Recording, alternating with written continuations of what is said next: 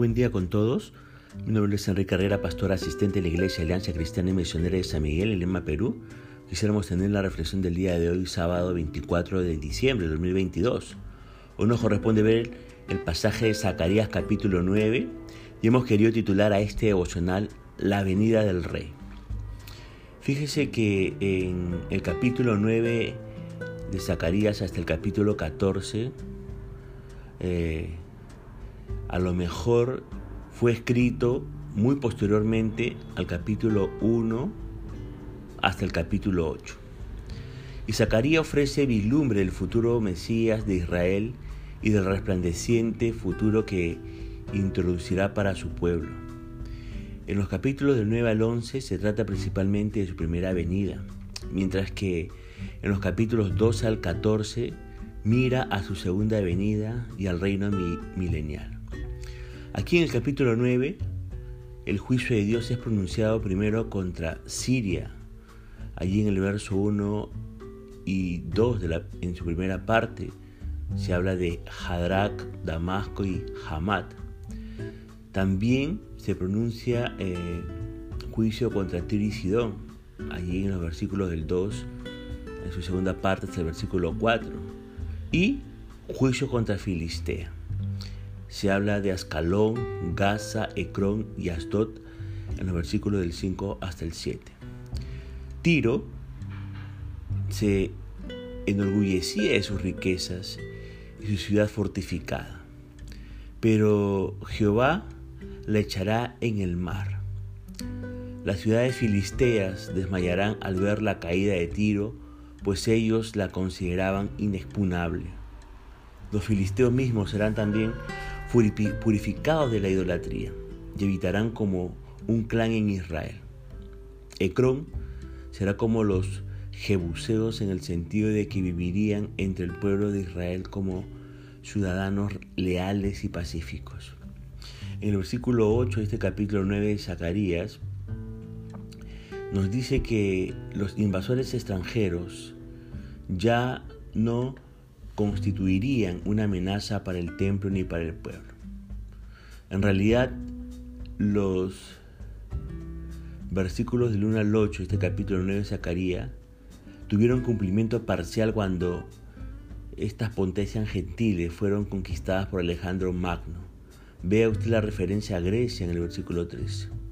Ahora, hasta aquí lo avanzado, yo quiero hacerle unas preguntas.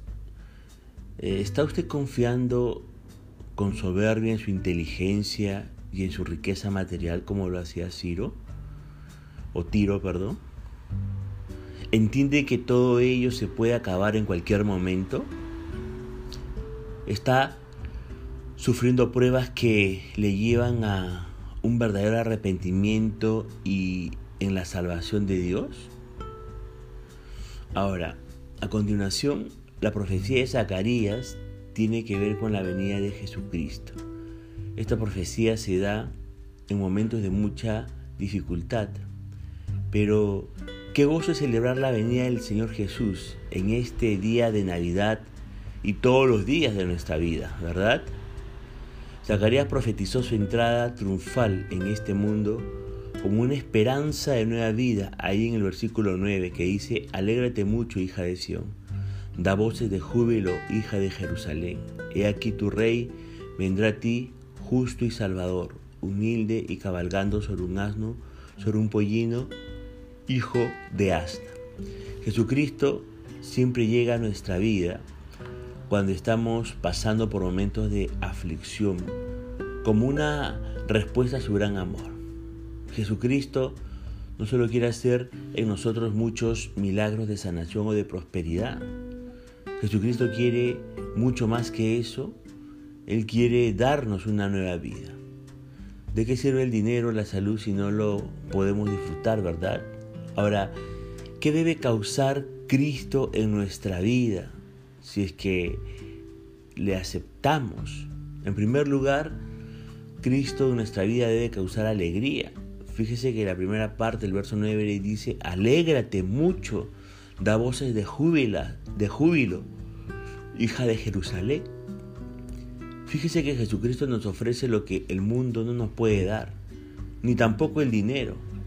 Jesucristo nos ofrece paz aún en medio de las dificultades. ¿No desea eso usted? En segundo lugar, eh, Cristo debe causar en nuestra vida salvación. El verso 9 en su segunda parte va a decir, He aquí tu rey vendrá a ti, justo y salvador. Nuestra salvación no solo tiene que ver con la vida eterna. Dios nos hace libres de todos los traumas que no nos dejan triunfar. Miedos tales como miedo al fracaso, miedo al qué dirán, miedo a equivocarnos, etc.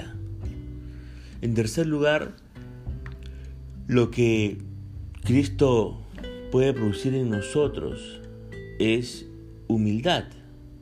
Fíjese lo que dice ahí en el verso 9, también en la tercera parte. Humilde y cabalgando sobre un asno, sobre un pollino hijo de asna. Jesucristo viene de manera humilde para enseñarnos que esa es la forma para ser felices. Fíjese que las personas orgullosas, por lo general, siempre se quedan solas y son infelices. Y nadie quiere estar junto a una persona orgullosa o prepotente. Sin embargo, la persona humilde no es aquella que no tiene nada para comer o que se cree el más vil de los mortales, no. La persona humilde es capaz de reconocer sus cualidades, pero también es capaz de reconocer sus errores. En cuarto lugar, lo que Cristo puede producir en nuestra vida es prosperidad. Dice el verso 10, y de Efraín dice, destruiré los carros y los caballos de Jerusalén, y los arcos de guerra serán quebrados. Y dice, hablará paz a las naciones, y su señorío será de mar a mar y desde el río hasta los fines de la tierra. La verdadera prosperidad no es tener abundancia de bienes, eso es riqueza. La verdadera prosperidad es tener la capacidad de estar bien en la abundancia o en la escasez. Filipenses capítulo 4 verso 12 dirá, sé vivir humildemente y sé tener abundancia, en todo y por todo estoy enseñado, así para estar saciado como para tener hambre, así para tener abundancia como para padecer necesidad. La prosperidad que nos ofrece Cristo es la que nos hace estar contentos en cualquier situación. 1 Timoteo capítulo 6 verso 8 dice, así que teniendo sustento y abrigo, estemos contentos con esto. Esto significa que seamos esto no significa, perdón, que seamos unos resignados. La resignación, por si acaso, lleva a la, a la pobreza. Más bien significa estar contentos con lo que tenemos, que debemos de disfrutar lo que tenemos mientras luchamos por obtener algo mejor. Ahora, en quinto lugar, Cristo también nos puede ofrecer restauración. El verso 12 dice, volveos a la fortaleza oh prisioneros de esperanza, hoy también os anuncio que os restauraré el doble. Jesucristo quiere volvernos a ser de nuevo. Quiere darnos la oportunidad de que nosotros seamos nuevas personas, personas diferentes aquí en esta tierra. Y para esto necesitamos primero arrepentirnos de nuestro pecado de todo corazón. Y necesitamos en segundo lugar desear cambiar o estar dispuestos para que Jesucristo haga su obra en nosotros. Si está pasando por momentos de dificultad, este puede ser el mejor momento para acercarse al Señor Jesucristo. Pero no solo acérquese para que le saque de la crisis. Acérquese a Jesucristo para permitirle que transforme su vida que le, que le haga una persona diferente, tal como Cristo quiere hacerle. Ser una nueva criatura, como dice el Evangelio de Juan, de Juan capítulo 3. Ahora, Cristo volverá, establecerá su reino. El verso 10 vimos que proclamará la paz a las naciones y su señorío será de mar a mar. Se habla también de los, entre comillas, prisioneros de esperanza, serán liberados el opresor vencido y Dios salvará a su pueblo. Esta vez, el rey vendrá majestuoso, su bondad y hermosura serán alabadas, dice el verso 17. Ahora, qué maravilloso será ese día, ese día en que retorne por segunda vez el Señor Jesucristo. La pregunta a responder en esta hora es, ¿lo espera con ansias? ¿Espera anhelantemente que Cristo venga por segunda vez? Ya vino una primera vez y fue un siervo y ofrece todas estas cosas para la vida de una persona, pero vendrá por segunda vez. Y si usted es creyente, queremos creer que usted está anhelando que Cristo venga ya por segunda vez.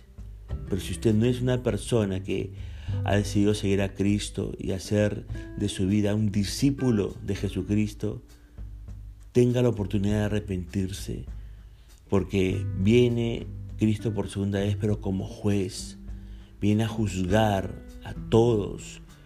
Y si usted no está a cuentas con Dios a través de Jesucristo, no la va a pasar bien en el futuro. Punto final para devocional del día de hoy, deseando que la gracia y misericordia de Dios sea sobre su propia vida. Conmigo será Dios mediante hasta una nueva oportunidad. Que el Señor le bendiga.